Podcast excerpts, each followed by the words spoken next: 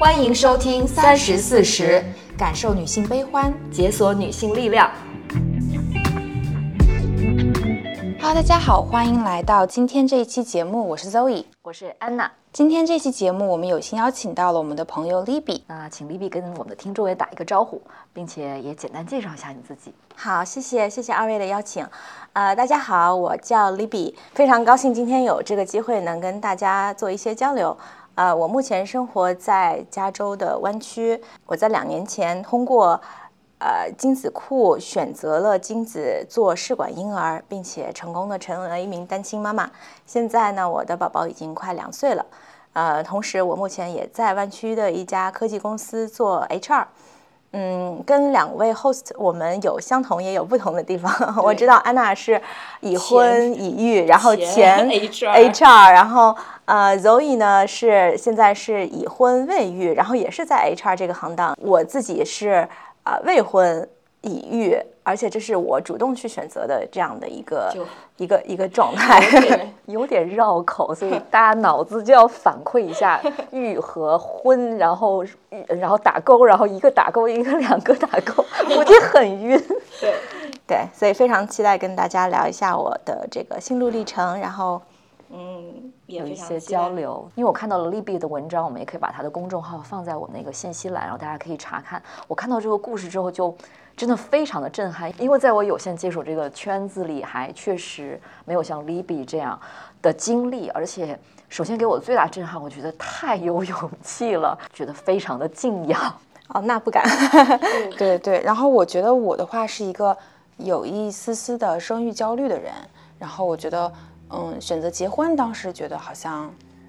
需要一点点勇气，但是还是比较勇敢的，可以做出这件事情。但是生孩子是我一直还没有觉得自己 ready 的一件事情，因为当时也是从其他的朋友口中听到。李比是怎么样成为一个单身妈妈的？然后当时虽然没有见过她，就觉得她在我心里就是一个非常有能量，然后非常有力量的这样一个女性形象。就找那个朋友去介绍，我就跟 Libby 认识了。对，也非常感谢 liby，就是说愿意把她的一些想法和她的人生的一些看法分享出来。我觉得这个是对很多女性啊，给他们更多的一个思路打开的过程。所以我们真的是希望非常多各种各样女性的选。择来发出声音，而且我觉得，就作为亚洲女性，像 Libby 这样的 case 应该是更少的，所以我觉得其实这个把这个故事分享出来，希望可以给其他的有类似想法的朋友有一丝丝启发吧。因为我觉得大部分的，就是我们亚洲女孩还是觉得我们应该先完成结婚这一步，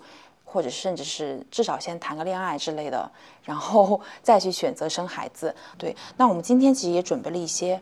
问题，然后想要跟丽比交流的，所以丽比，你现在的啊小宝贝他大概多大了？嗯，他现在是将近两岁啊，再过两个月就两岁了。哦，那我看到你公众号那时候他好像才刚出生，他才。对，当时我写那篇文章，也就啊，他半岁这样子。哦，那已经过去好久了。那你应该有了更更多的体验，育儿体验。是，自从写过那篇文章之后，我们其实有生活里面经历了很多的变化。我当时，呃，我是生活在德州，然后呢，呃，我又去年十月份搬到了加州来，然后呢，我又带着他。做了很多的长长短短的旅行，就体验了很多一个人带着孩子搬家呀、旅行啊、工作呀，很多很多的事情。对，所以也是有很多的体会。那呃，我这边有一个问题啊，就是我首先就是非常非常好奇，是什么让你有了这么大的勇气？就是你的，比如说原生家庭也好啊，还是人生经历也好，就是你是什么时候开始很憧憬成为一个妈妈的？因为我觉得这个对于很多年轻女孩，像刚才邹也说了，都是觉得啊，我是先找男朋友嘛，然后结婚，然后才想到生小孩。对，这个其实是一个比较呃正常的一个路径，呃，或者说是一个比较普适性的。对我来说，成为妈妈这件事情是我从小到大就呃一贯的一个想法，就似乎从来没有想过说，哎，我要不要有孩子这件事情。因为就是我可能是天然的母性比较强，就是成为妈妈这件事情，在我的概念里面，它是一个顺理成章的事情。嗯，我我自己也非常非常小喜欢小孩儿。我记得，呃，我。二刚刚二十出头的时候，可能比 Zoe 小不了几岁的时候，那个时候我是这么规划的，我说我要二十六岁结婚，我我也是走这条路的啊，曾经，然后我要二十六岁结婚，二十八岁生第一个宝宝，三十岁呃生第二个宝宝，就一切都安排的明明白白的。然后，但是呢，人生的走向它没有按照我预想的这样走，嗯，但是呢，成为妈妈这个愿望确实从来没有变过的。呃，所以我就换了一种解决方案，就是对我来说，呃，婚姻它可能是你需要去，呃，可能需要有好的机缘，然后需要凭凭缘分，需要顺其自然，呃，但是成为母亲是我从小就坚定不移的一个一个梦想，呃，那必要的时候，婚和育这两件事情它是可以解耦的。嗯，差不多三十多岁，然后在人生机遇里面还没有出现这样一个理想的人和这个 timing 来生孩子，我就通过了试管婴儿这种方式先成为母亲。呃，这对我来说，它是一个理所当然的决定。所以对你来说，就是有小孩是你一定要做的一个事情，而且这个愿望是足够强，对，所以你才会在就是某一个时间节点觉得，哎，我因为女性我们有一个生育窗口嘛，是的，所以你就会说，哎，我为了完成那个像计划一样，我会计算一下，哦，那我现在应该做什么？但是我觉得大部分女性好像，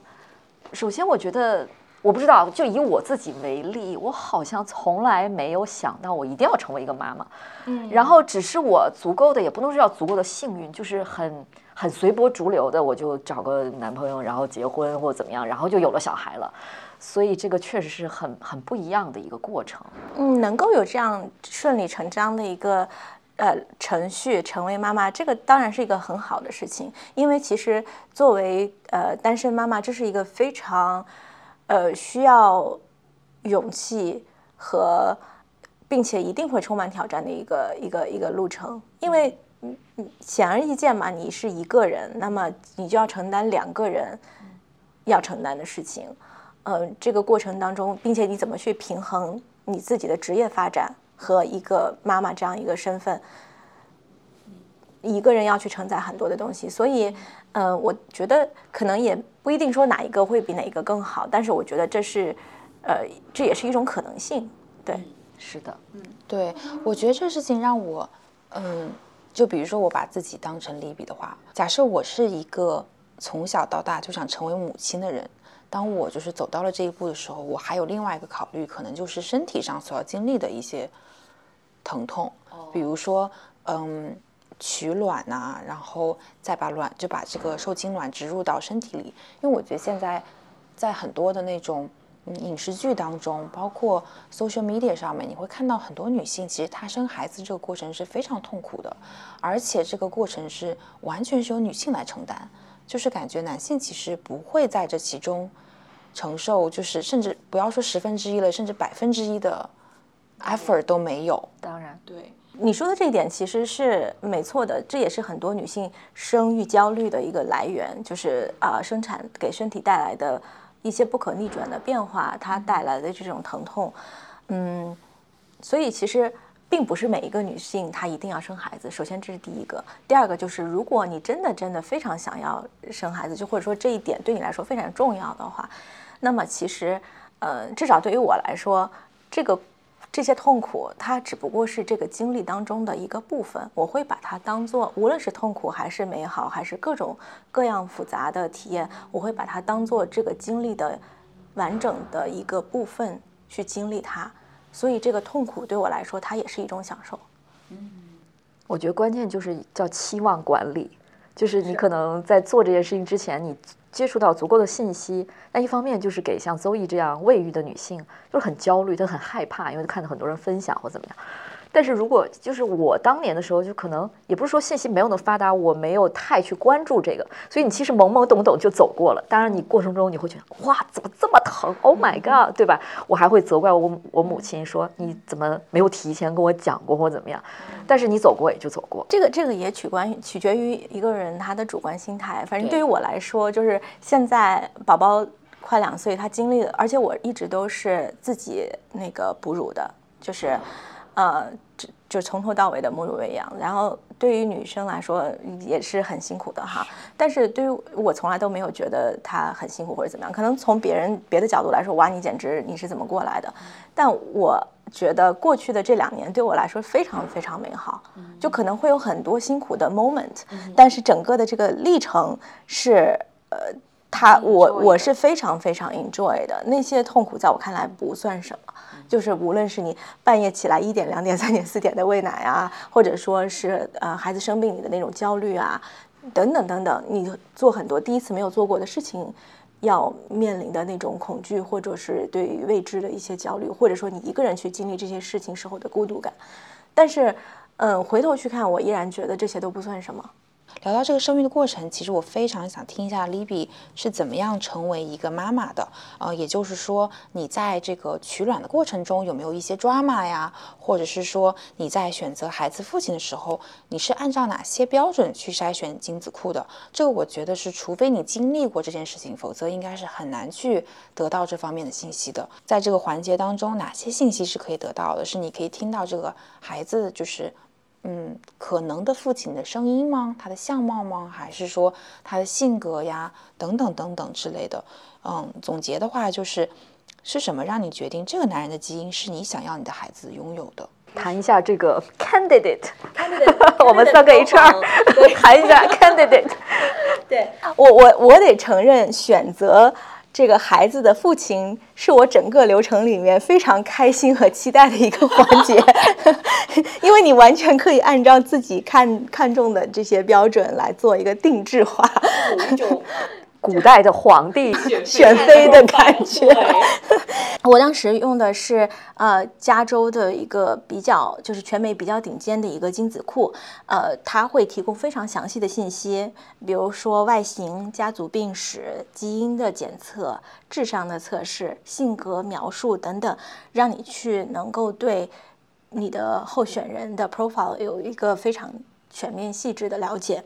嗯，我当时比较重视的几个点，第一个是啊外形，比如说身高和外貌，当然我是有一点颜值党的啊，呃，然后第二个是家族病史，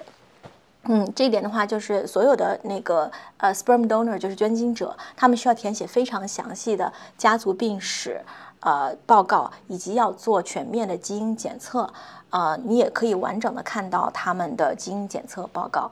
嗯，然后第三个就是智商。比如说，你可以看到他们的这个学历啊、过往的成绩单啊，这些信息都是有的。嗯，还有就是性格的自述，呃，他们每一个人都会写一篇自述的文书，呃，讲述他们的一些，比如说性格啊或者生活的历程啊，呃，以及呃，有些机构会去做录音的访谈，呃，你可以听到他们的声音，呃，以及有一些会去做人格测评。所以基本上，你会对他们有非常全面、立体的了解，再基于这个去做一个决定。嗯，我自己是选择了一位呃俄罗斯的捐精者，他当时是二十九岁，他是一位生活在加州的建筑师，有自己的建筑师事务所。嗯，他是出生在莫斯科，然后二十多岁来美国读建筑就留了下来。啊，是那种从小就是那种。一路学霸的那种人设吧，他的 profile 上面有，比如说热爱音乐呀、武术啊、旅行啊，然后他还经营自己的专栏，然后弹吉他，呃，然后也有自己的这个比较成功的一个事业。所以听他的声音访谈的资料里面，就是描述他自己对人生、对世界的一些看法，我自己也是非常欣赏。嗯，而且很重要的一点就是他的这个基因报告也非常罕见的。完美，基本上没有什么这种基因缺陷啊，就是甚至隐性的那种基因缺陷，所以他就是非常炙手可热的那那一挂了，就是他的那个精子一上架，基本上就是手慢无那种。然后当时我一看，哎，还在打折，然后我就我就毫不犹豫的就下单了。然后事实证明，这个选择也是对的，就是我的儿子他。真的真的很漂亮，当然也可能是亲妈滤镜啊，但是确实会不会确实很漂亮？对，哎，我想那就问几个 follow up 问题，打折的话会是多少钱呢？然后你可以把它买断吗？就是比如说不能跟别的女的生，对，哦，是这样的，就是嗯，我当时的价格比现在好像还是要便宜一些的，当时好像是一千二一个 vial，就是能够满足你做一次的用量。啊。然后呃，我当时是买了十二个哇哦就我就想着以后我子子孙孙就靠他了。然后你太可爱了。然后，对，呃，精子银行呢，它会对这个捐精者去做一个控制，是什么呢？就是它，呃，无论是说从那个社会伦理的角度还是怎么样，它不能，它不会允许一个捐精者无限制的一不不断的去供精。它当它到达一个量的时候，或者说当使用它这个精子的这个呃妈妈到了一定的数量的时候呢，这个人就不再能够去捐了。而且精子库的筛选非常严格，一万个人里面能有一个能够入选。他们要经历非常严格的筛查的，而且我觉得利比也可以简单跟我们观众分享一下，比如说有听众说我也想这样的尝试，它整个需要经历一个大概的过程，可以简单的这个流程。流程上其实呃经历下来，我觉得没有那么难，嗯。整个流程可能也就，如果一切顺利的话，三个月左右就可以呃走下来。可能包括你前期的这种身体的全面的检查，如果你的身体机能本身没有什么太大的问题，那你就可以开始这个促排卵，然后就可以取卵，然后呢在体外和那个你选择的那个精子去做这个受精，形成受精卵，然后呢再植入。呃，等于是移植回那个呃你的身体里面，然后就开始这个受孕的过程。所以其实一切顺利的话，三三四个月的时间就足够了。你之前讲的选精子库促排卵，我大概知道，然后变成受精卵，这都在实验室完成。对。然后它那个受精卵是有一个时间窗口要放到你的子宫里，是不是？是的。它所以这就是为什么它三到四个月的时间，就是它因为你得有月经周期嘛，基本上模拟你自然怀孕的那个周期，也就是说你的排卵期的那个时候，在那个阶。段放回去，当然它也有其他的一些技术手段去让你的身体误以为你到了那个阶段。对，就是当然现在的技术已经很发达了，它有那种就是自然移植，也有那种通过药物去 monitor 你的身体，然后去啊人工移植，都有不同不同的方式。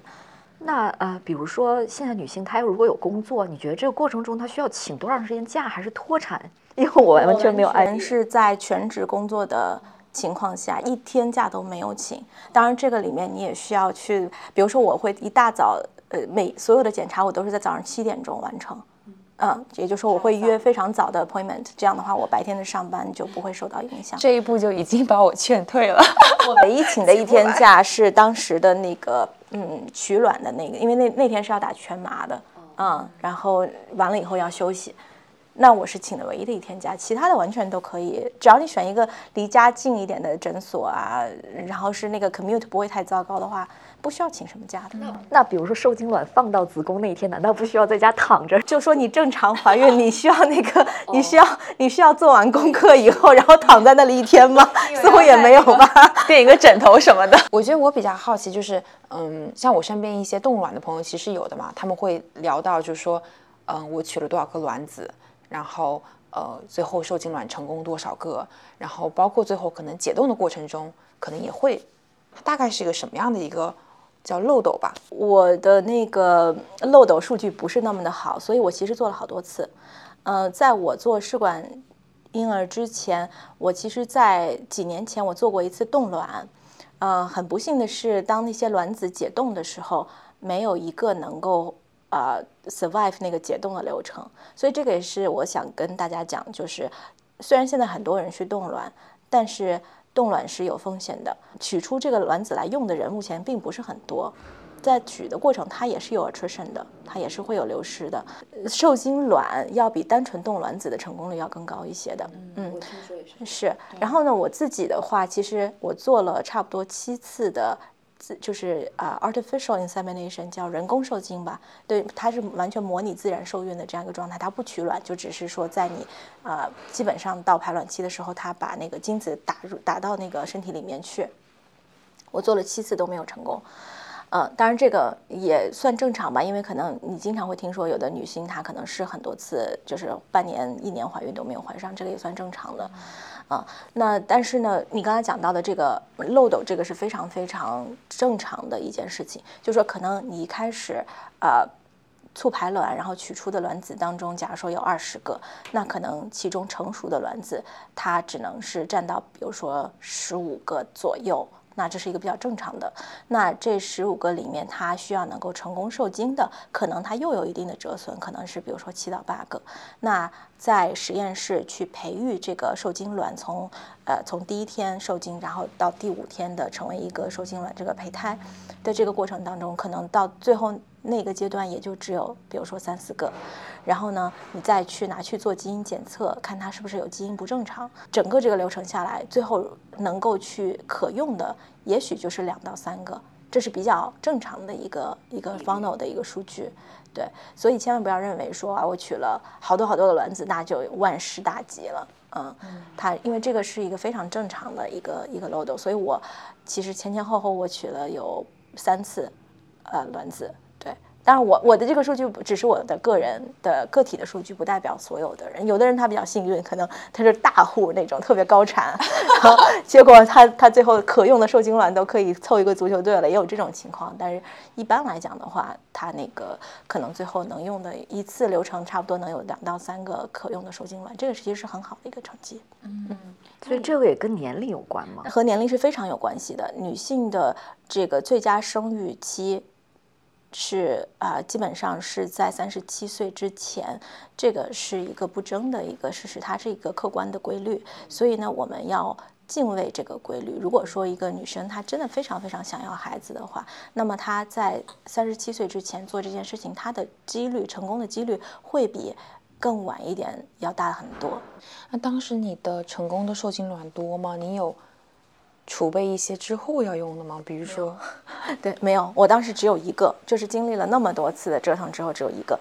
那就是我现在的孩子。有另外一个问题，我觉得我是比较好奇的，就是你的父母在这期间是支持你的决定的吗？然后你当时是需要去说服自己的爸爸妈妈去做去做这件事，还是说你就直接就做了？哦，完全不需要说服。当时我记得好像国内有一个女生，她做了。呃，这个事情，然后媒体好像也有报道，呃，我当时就在微信上把那个报道转给了我爸妈，然后我说，哎，我我也想这么搞，你们觉得呢？然后我妈直接回复了两个字，支持，然后就我们就没有在这件事情上再有任何的探讨了。后来我就我就开始做这个事儿，然后所有后面的这个进展呀，我也有一直在 update 他们，所以都没有什么视频面对面都谈一次或怎么样，没有。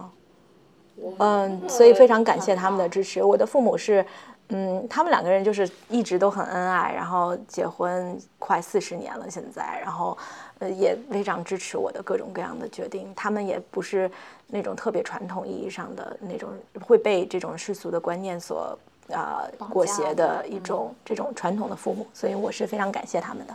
所以就是说，可能你人生的其他的事情，比如说你在哪个城市定居啊，换一个工作，换一个城市，就这些事情，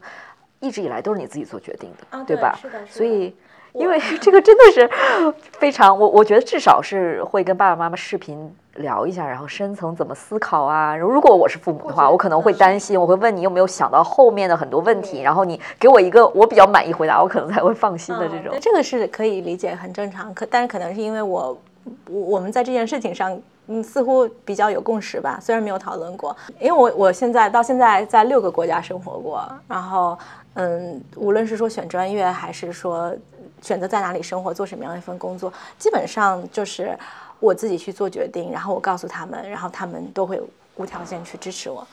啊，所以大家可能是这样的一个模式磨合下来啊，所以就生孩子这件事情也是同理，是不是？他们也很期待自己当就是爷爷奶奶、外公外婆的生活，会吧？会的，会的。他们当时有说，哎，如果你把这个孩子成功的弄出来了之后，我们有没有什么支持啊？比如说他们过来帮你带孩子啊之类的，有吗？嗯，当时也没有讲。我因为我其实，在做这个决定的时候，我就我我问了自己很多的问题啊，我是不是能够去。承担起这个决定背后所有的代价，包括我要一个人去养孩子，呃，等等等等，我要去从经济上去完全去负担他，嗯，这些我都想通了。所以当时在这个决定的时候，我并没有想说我要去靠我爸爸妈妈帮我去带他或者怎么样。那到今天也没有，因为我自己就是一个人在湾区，然后一个人，呃，全职的工作，然后带孩子这样的一个状态下来。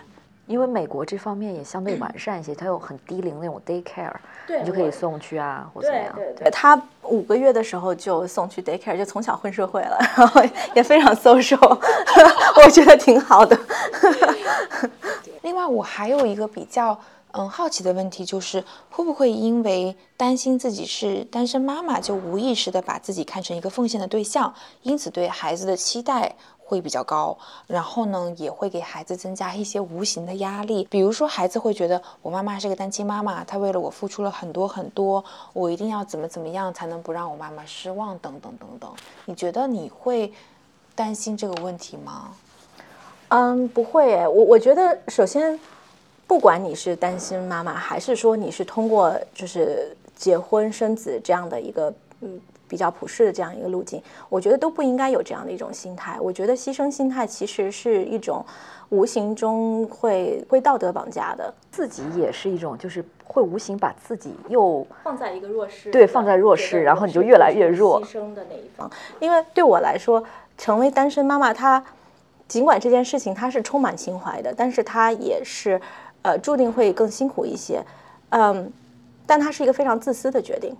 没有和我的孩子去讨论，没有父母和自己的孩子说，哎，你愿意出生吗？好，我把你生出来。这就是你要你自己去做的一个决定，不管是说你单身去生了孩子，还是说跟，呃，跟一个人结婚生了孩子，这都是你自己主动去做的一种选择，一个决定，你就不应该去。因为你自己的决定而去要别人去回报你，我觉得在这个过程当中，孩子给予我的比我给他的不会少，只会更多。我愿意去尽我全力给他一个温暖又治愈的童年，让他可以带着这个去行走一生，被他的童年保护，而且去治愈。我觉得这是一种巨大的责任，也是一种无价的人生体验。我觉得能想的这么，就是在没有小孩之前能把。为什么要一个小孩儿？这个事情想的，首先想的特别清晰，其次呢是一种自我回馈。因为很多人，我觉得有小孩的原因啊，可能是觉得我跟这个人就是对方嘛，那个男生，我们俩要有个后代，然后呢。而且更有甚者，就是我是为老谁谁谁谁家生的，都是这样说嘛。就特别是在中国，嗯对吧？比如说放到我自己身上，我算是那种就是大多数人的情况。我其实很同意你说的，其实有一种成就的感觉，因为在给予的同时，你其实获得了很多，然后你会觉得小孩子是会无条件的爱你的。但这世界上，可能父母都不是所有的父母都无条件爱自己的小孩，但。我依然会很多时候成为一个母亲，你会非常痛苦，就是一些很细碎的时间的点，特别是当你很累的时候，然后他依然，他虽然爱你，但他的表现形式，比如说就是缠着你，或者是不通情理的让你为他做更多的事情，对吧？就依然还会有很多不开心的时候，就会觉得哎，忍不住想，我要是没有小孩，岂不是怎样怎样怎样？对。所以我想问你，因为当时你做这个决定那是没有小孩的时候，你一直梦想就是成为妈妈，但现在你看已经生出小孩了，然后也两长到两岁了，然后这个前后你会觉得有哪些，比如落差，或者有一些是哎，对我想要就是这个太好了。当然你刚才也说了，就是小孩给了你很多，但有没有你真的觉得是会有些落差或者你意想不到的这个事情，一些新的体验和感觉？这个体验肯定是，就是我在生孩子之前，无论我怎么样去设想，以有孩子以后的生活，都只是一种设想。你必须要自己去经历过才会知道。那经历过之后，很多时候的一些具体的一些，像你聊说到的那些，你可能这个时候孩子真的就很缠人，然后你确实需要去做别的事情，你怎么办？有很多时候确实是会有这种焦虑的。我我觉得这些都是。完整经历的一个部分吧，嗯，他也给了我很多机会，让我变成更好的自己。对我来说是一个自我完成之旅。第一次做母亲，我并不知道怎么样去做好这个角色，嗯，也读了很多的育儿书，但是你依然会诚惶诚恐，呃，担心你自己做的不好。但是，呃，这个过程中也会有无数次的机会让我去面对我自己。内心里的那些焦虑和恐惧，它让我成为更好的人。比如说，很多时候，我我都需要不断的跟我自己说要更加的耐心，尤其是在那种非常非常抓狂的时候，我我会有很多很多非常抓狂的时候，而且你没有没有办法说老公你快来，你那个你你来管他，我不我不要管了，你没有办法的，他会让我变得更加的有耐心，更加的柔软，在这个旅程里面。他需要我，他无条件的爱着我，那我也被他的这种爱，有的时候可能是以一种非常烦人的形式，在那个 moment，嗯，但是我也会被他的这个爱不断的去治愈，所以，呃，当我们被爱着的时候，我们就会变得更好，或者说那些预预料之外的那些 drama 呀，或者说那些很很难熬的时刻，其实回头想想都觉得是挺有意思的事情，就很，比如说我带着他那个。回中国出差长途，我们折腾了差不多三十个小时，因为要中间转机两次。然后在飞机上，他那个他那个那个那个忽然那个大大号，然后那个飞机上还没水了，然后。你知道吗？你可以航一一个航空一个一个一个飞机，我从来都没有遇到过它竟然没水了，然后就很抓狂的那种情况。用纸巾擦一下呗。对，现就是当时，然后我一个人，他又很重嘛，后来就是去做这些事情，满头大汗，那个空间又很小，然后他呢也很烦躁，就飞了那么长时间，我们两个人都已经就是疲惫至极。但是现在回头一想，就觉得哎，这是一个好有趣的事情。对，我觉得这个是不同，就是其实你是自主做了一个选择，然后你经历了，就是你刚才说的场景，我相信绝大部分自己带孩子的妈妈全部都经历过，包括我，就是你总有那种那样的时刻，然后它又很重。但是我觉得很多就是已婚的那种已育的，这时候就很怨怼，就是觉得，哎，我老公为什么就，因为那个永远都是妈妈抱着他去洗手间给他擦，因为可以悲观的说，就大部分男的都不行，就是他。可能也有那种就是特别 handy 的，特别能够，呃，带小孩带的很细的。但是我看到的身边的大部分都是妈妈照顾的比较好，所以很多时候其实已婚已育反而在这个时候会多一重怨怼。你要协调更多的资源，协调资源本身也是一件比较麻烦。或者是他得不到支持的时候，他更升了一层那种，因为你会有期望嘛？你觉得你明明是我们两个小孩，你为什么为什么都是我？对，嗯，可能这个就是。自己要心态特别重要，心态非常非常重要。所以我觉得听众朋友可能担心的很多东西，在 Libby 的身上，因为他一开始他的这个视角就决定了，所以他他可能不会那么那么痛苦。但是我们很多已婚已育女性没有想清楚，然后这个男生又在一开始也没有 嗯很进入父亲的角色，他也没受过这样的锻炼。特别是有很多男性从小也是被自己的妈妈照顾着的这样的一个状态，所以他。在这个过程中会显得父位很缺失，然后女性就会更怨恨，所以有什么恐婚恐育出来了很多问题。对，因为女性她本身呃这个身体的特点，她自己要去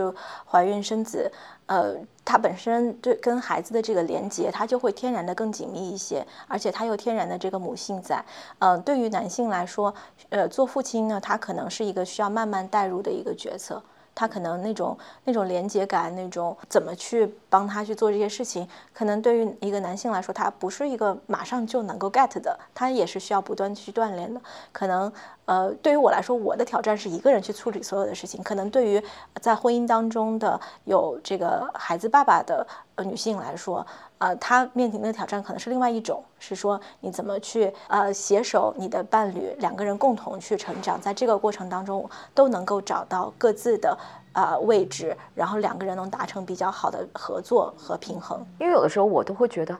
我训练我老公，我有那个劲儿就自己干了就算了。对吧？所以其实没有哪一条路会比另外一条路更好走的，只是大家不同的选择而已。而且你做了这样的选择，就要接受这个选择背后所有的代价。但我其实有的时候会觉得有点委屈，因为我觉得为什么我一定要？经常的调用我的第二系统，就是心理学上的第一系统，就是你自然而然的产生的一个反应，因为它能给你大脑节省很多能量。呃，你你不需要每天想太多，你就可能很 smooth 的过完你这一天。但是你需要调动你的理性系统的时候，一定是你遇到一些，比如你和人你在工作中就可能是更，所以我就会觉得。为什么我总需要调用我的理性系统来劝说自己啊？我既然这样选了，我就要接受。我会觉得啊，我好冤啊，好累呀。带小孩的过程中，就是你会碰到很多，就是你很不开心的时候，比如你很累的时候，然后你没有人理解的时候，或者你对别人有期望，但是你不被满足的时候，然后你就不得不去调用第二系统。我觉得这个时候可能也要多去做一些疏解，就是接受自己的不完美吧。就是我有的时候，当我就是很累的时候，我就会跟孩子说：“宝宝，妈妈今天有点累了，我们安静的玩一会儿好不好？”他其实虽然那么小，他是懂的，他就会很安静的坐在我身边。然后或者我也就接受我自己，可能有的时候就是做不到。那有的时候就偷偷懒喽，可能比如说周末我们就不出去了，就在家里，或者说我本来可以做更好的，呃。去营养更全面的饭给他吃，那可能今天我就是累了，那我就允许自己只给他一个嗯那个很简单的面包，然后牛奶，然后鸡蛋就算了，因为我们大家都都是都不不是说每一顿都要吃好的，所以有的时候我觉得是妈妈也要调整自己的对自己的预期。说到这里，我觉得我的印象就感觉很多妈妈会道德绑架别的妈妈，就比如说做饭这件事情，呃，什么天天给小孩吃这些，怎么怎么，就是会。我觉得这个社会就是对女性或者对妈妈本来就已经很苛刻了。这边还好，我觉得北美这边还好，就可能在国内，因为你的亲戚的密度特别大，然后你你生活在一个圈子里，在这边其实关起门来，对吧？我我也不会管你，会好很多。就妈妈会在里面散播焦虑，就是我给我儿子或者我给我的孩子做了什么什么，然后我们家的菜都是在。比如说 Whole Foods 啊什么之类的买的，然后我绝对不会让我孩子吃除了全麦面包以外的任何面包，就是会有这样的母亲，会让人觉得就已经这么难了，为什么我们女性还要再苛责别的女性？我觉得松弛感很重要，就是无论是说在职场还是说育儿这件事情上面，包括说怎么样去对待自己这件事情上面，松弛感都很重要，不要设太多的条条框框。我们不都长大了吗？而且都长得挺好的。你越松弛，你的状态是越发，你发出的能量是越越对的。那么你再去接纳这种各种各样信息的时候，你自己也会就少一些焦虑。就是 OK，你可能会看到说，哎呀，别的妈妈这样，别的妈妈那样，有的妈妈给自己的孩子买各种各样漂亮的玩具啊，然后鞋子啊、衣服啊，然后这个做的饭怎么怎么样。如果你要想去比较的话，永远永远都会有那种天花板级的那种妈妈在。但是它不会影响我如何去评价我自己作为一个妈妈。我觉得我自己是一个非常非常好的妈妈。嗯，这个就是涉及到更深层次的，就是心理的自信的建立。就是你的自信不是随着外界的来摇摆不定的，你是有自己的稳固的体系的。所以你不会说看到群里一个妈妈晒饭，你就觉得啊我没有做好或怎样。对，就所谓这个内核很稳定。所以我觉得，虽然你从小就说你自己想成为一个妈妈，但是。我听下来感受就是，你就是一个很适合做妈妈的人，因为你是一个内核很稳定的人。你可能虽然你没有走这个传统的结婚生子这条路，但是你可能比百分之九十以上的妈妈更适合做妈妈。甚至这个百分之九十，我觉得都已经是在谦虚了。其实我就觉得现在有的时候大家有点儿，就感觉好像每一个女性都应该是妈妈，就是默认的设置。但我的体会是。真的不是所有的人都适合当父母，这个没有批判的意思。我就觉得就是跟一个工作一样，就是有的人适合，有的人不适合。但是我们可能也没有把它放到很重要的位置去，如何认识自己，我到底适不适合？我们这个社会也没有好像相关的学科评估等等，大家也不会去讨论。嗯，因为首先就不给你默认的选项，说你可以不生，对吧？对，可能我觉得这是一个社会发展的一个历程吧。嗯，以前的时候可能听到的声音会更少。我记得很多很多年前，我有一个朋友，他就是非常非常不想生小孩，然后。嗯，一直在焦虑，一直在抱怨，不想生孩子，然后最后他还是生孩子了。生完孩子以后，他自己跟那个孩子也没有什么太多的连接，他也觉不觉得自己有多幸福。但是呢，他觉得这个事情我必须要去做的。那但是现在越来越多的会听到我身边的朋友，就是越来越自信的，越来越笃定的说，我觉得我不想做妈妈啊。然后原因呢也想得很清楚，呃，他自己的逻辑是自洽的。那我觉得完全没有问题。嗯，只要他自己想通了，呃，我觉得一个真正一个发达的包容的社会，是允许每一个人做自己，想成为妈妈的就成为妈妈，她可以是单身，她可以是结婚，如果不想成为妈妈，那她就可以不成为妈妈。我觉得这个是真正意义上的一种社会的发达。就是我突然会想到，就是莉比在生了孩子成为单亲妈妈之后，你的这个 dating life 有什么改变吗？没有 dating，这个是我还没有 figure out 的一个问题啊，因为因为其实确实这这一点，而且，呃，我没有我在生孩子之前没有去想，当时我就觉得是一个哦，还有这个事情，就我当时就觉得，反正那个生生孩子这件事情对我来说很重要嘛，我就去先去做这件事情。呃，别的 it doesn't matter，it will come。然后我就去做了，我也没有去纠结 dating 怎么办。那现在呢？呃，我现在开始慢慢的要去想这件事情了。呃，我但是我还没有 figure out，因为确实有很多 logistics 的问题。如果说，比如说家里面有啊父母在啊，那可能你还可以出来。但像我这样的情况，呃，我每天的生活像基本上是非常军事化的，就是什么时间要做什么事情。呃，晚上要做什么事情，我是没有时间出来的，所以，呃，这个也是我还，嗯，可能还像还需要去去去去看一下怎么去解决，但我也觉得不是特别担心，因为，嗯，总会有办法的。但是现在工作真的是太太忙了，因为是每天我忙完自己 schedule 也差不多要睡觉，而且我晚上，因为我的团队，我现在团队里面有不少人是在国内的，所以我晚上需要呃工作，这样的话就是呃基本上。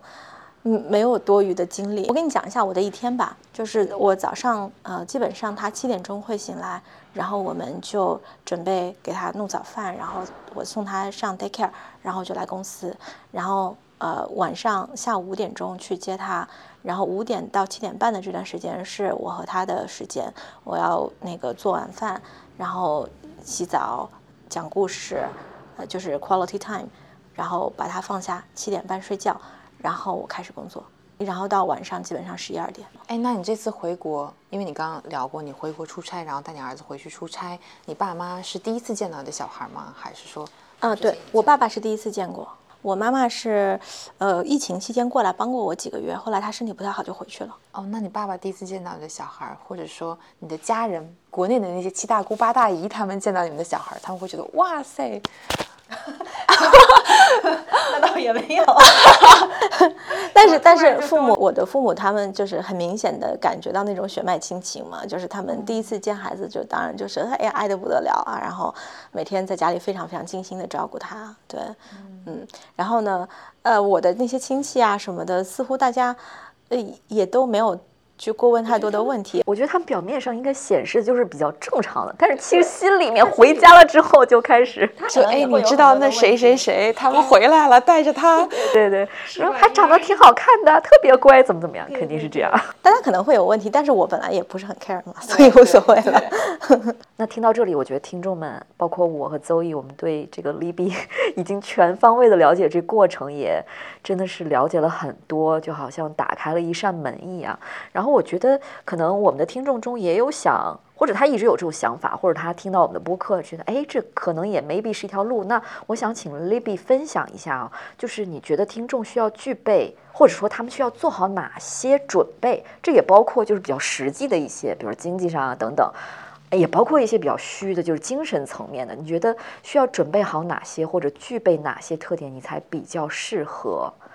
考虑？和你一样，成为一个非常勇敢的单亲妈妈。这个问题我分几个层面来说。首先，第一个就是在技术的这个层面，你要对自己的生育能力有一个全面的了解。女性的生育是有期限的，这个是一个自然的规律，我们也要尊重它。所以，非常建议有意愿成为妈妈的女生，可以先自己去做一个这个对自己生育水平的一个评估。你通过一系列的检查，先了解一下自己的卵巢功能怎么样啊，你做到心中有数，这样你就不会慌乱。嗯，这个基本上，呃，国内国外的这些生育科它都是可以做的啊。然后第二个层面是，你在决定成为单身妈妈之前，要多和自己有一些深层的对话，要做好这种啊 scenario planning，基本上就是要想一些。一些 hard questions，一些比较有难度的问题，而且你要去试图去寻找这些答案，要有一些灵魂拷问。就我为什么要成为单身妈妈？我为什么想做这件事情？我有多想做这件事情？呃，我希望我的孩子在什么样的一个环境下成长？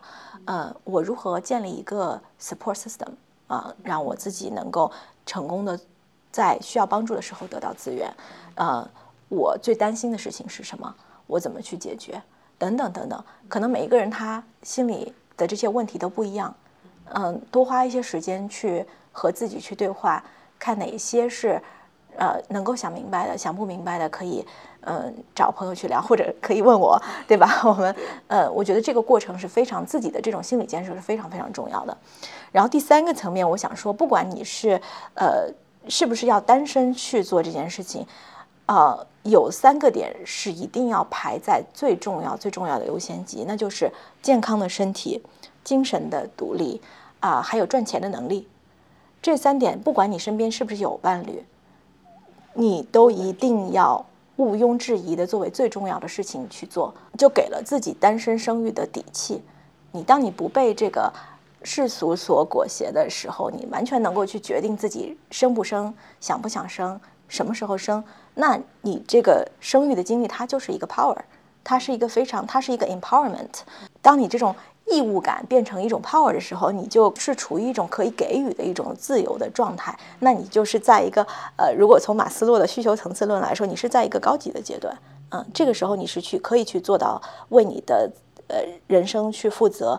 为你的选择负责任的。聊下来，我就觉得跟这个结不结婚没有什么关系。对，因为人最终是要面对自己的，只不过在婚姻当中，你有了一个伴侣，你呃身边有更多的人，但是你最终要面对的是自己内心的声音，就是你不断的，我觉得生育的过程是一个不断跟自己狭路相逢的过程，你需要去独立面对自己内心很多的呃 why 的问题，这种很深层的这种 soul searching，你要去想我自己为什么是我自己，为什么。呃，要做很多决定，它背后底层的逻辑是什么？这种深层的思考，其实是无论你是要做任何事情，都是都是需要的。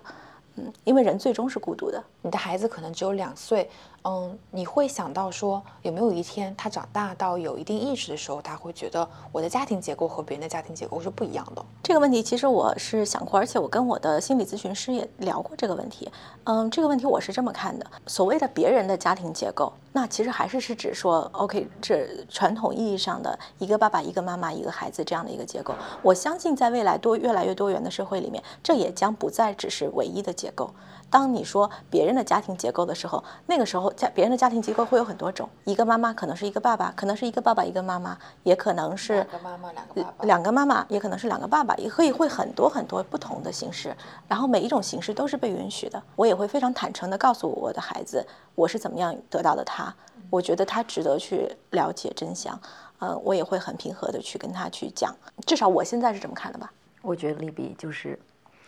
谷爱凌的妈妈的那种 非常强大的。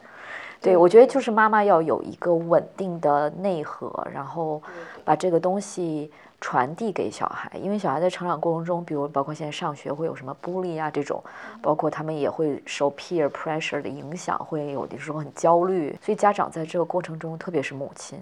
是你首先要有一个对这个事情的稳定的你自己的认知，你才能够反向传递。但其实生活中我们看到很多时候。这个母亲不够不够稳定，不不够强壮，有的时候其实是会把一些负面东西，的，包括我自己也会这样，就是我当我自己不能够非常的稳固、很坚强的时候，我必然会波及到我的小孩。我其实有意识的，会的，会的。所以就是还是自己的自我修炼是最重要的。所以为什么说要自己先高兴起来？但是 social media 也把这句话玩坏了，就是然后就消费主义了，然后就是说啊，你就要买买买或怎么样，这样你就能快乐，你快乐你才家才能快乐。所以就是无非还是要掏空你的口袋嘛。但其实这句话的意义并不是那样的。对对，其实快乐不需要什么。对我来，我现在经历过了买买买的阶段，经历过了各种很久以前，现在我现在完全，我现在可以无所完全无所谓。那所有的那些以前的那些奢侈品的东西，我完全现在不碰的，我无所谓的是。这样，我我以前买的很多东西，包我就把它锁在柜子里，然后我打开的时候，我会觉得有点羞耻，它是或者比较羞耻，没有那么严重，就是说哦。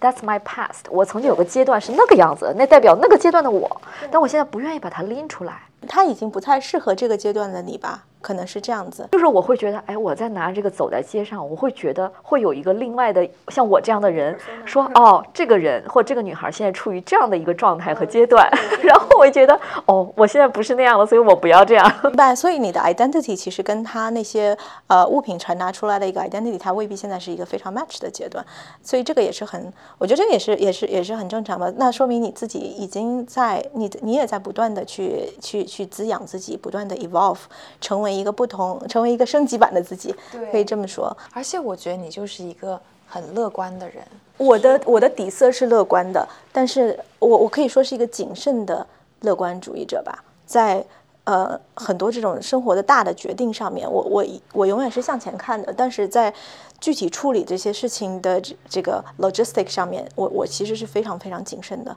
就是这个决定，比如说我会看到这个这个 what 我很清楚我要做这件事情，然后但这个 how 我会做非常细致的 planning。能不能讲一件让你非常崩溃的事情？就在飞机上擦粑粑吗？飞机上擦粑粑算吗？嗯，或者是说有没有一瞬间让你就是啊，我感觉好像需要好多天才能缓过来的和你孩子相处的时刻？就之后会不会有一些 moments 让你觉得哇，我真的是好累啊？这个好累的感觉从来都是有的，每天都每天都会有，这个完全是的。但是好累这这这一点不影响我觉得这件事情本身的意义感。It's part of it。我其实，在成为妈妈之前，我做了很多的这种 scenario planning，或者我跟自己的对话，或者怎么样，但我从来都没有去想说，去去去预设过成为妈妈以后她会是什么样子，就我没有做过任何的预设。所以呢，它会让我的那个那个阈值很高，就是无论你来了什么，我都觉得 OK，没有我没有说哦，这个是我没想到的，那个是我没想到的，因为我压根就没想这个事情。好，那今天时间也差不多了，也非常荣幸的邀请到 Libby 到我们的节目来，然后给大家分享了这么多，对于我和 Zoe。啊，我们这个不同的人生状态的人，包括我觉得听众都是前所未有的启发和鼓励。今天节目就到这里，最后呢，我想以 Libby 在他朋友圈分享过的一段话，然后也分享给大家，然后邹毅读给大家听，让我们的观众也和我们在读到这段话一样，感受到更多的力量和鼓励。过去两年里，我只做了一件大事，就是通过做试管婴儿，成功的成为了单身妈妈。独自生下了我的孩子，我走过了那么多的国家和地方，但世间所有的风景都不及他成长的模样。走过半生，我终于经历到了这世上最美好、深刻的生命体验，一种还未谋面就已爱至灵魂的情感。我感谢自己有足够的理智和冷静，不讨好世俗，不委屈自己，得到了最挚爱的小男孩，能陪着他成长，是我最大的荣幸。人生海海，而我们。来日方长。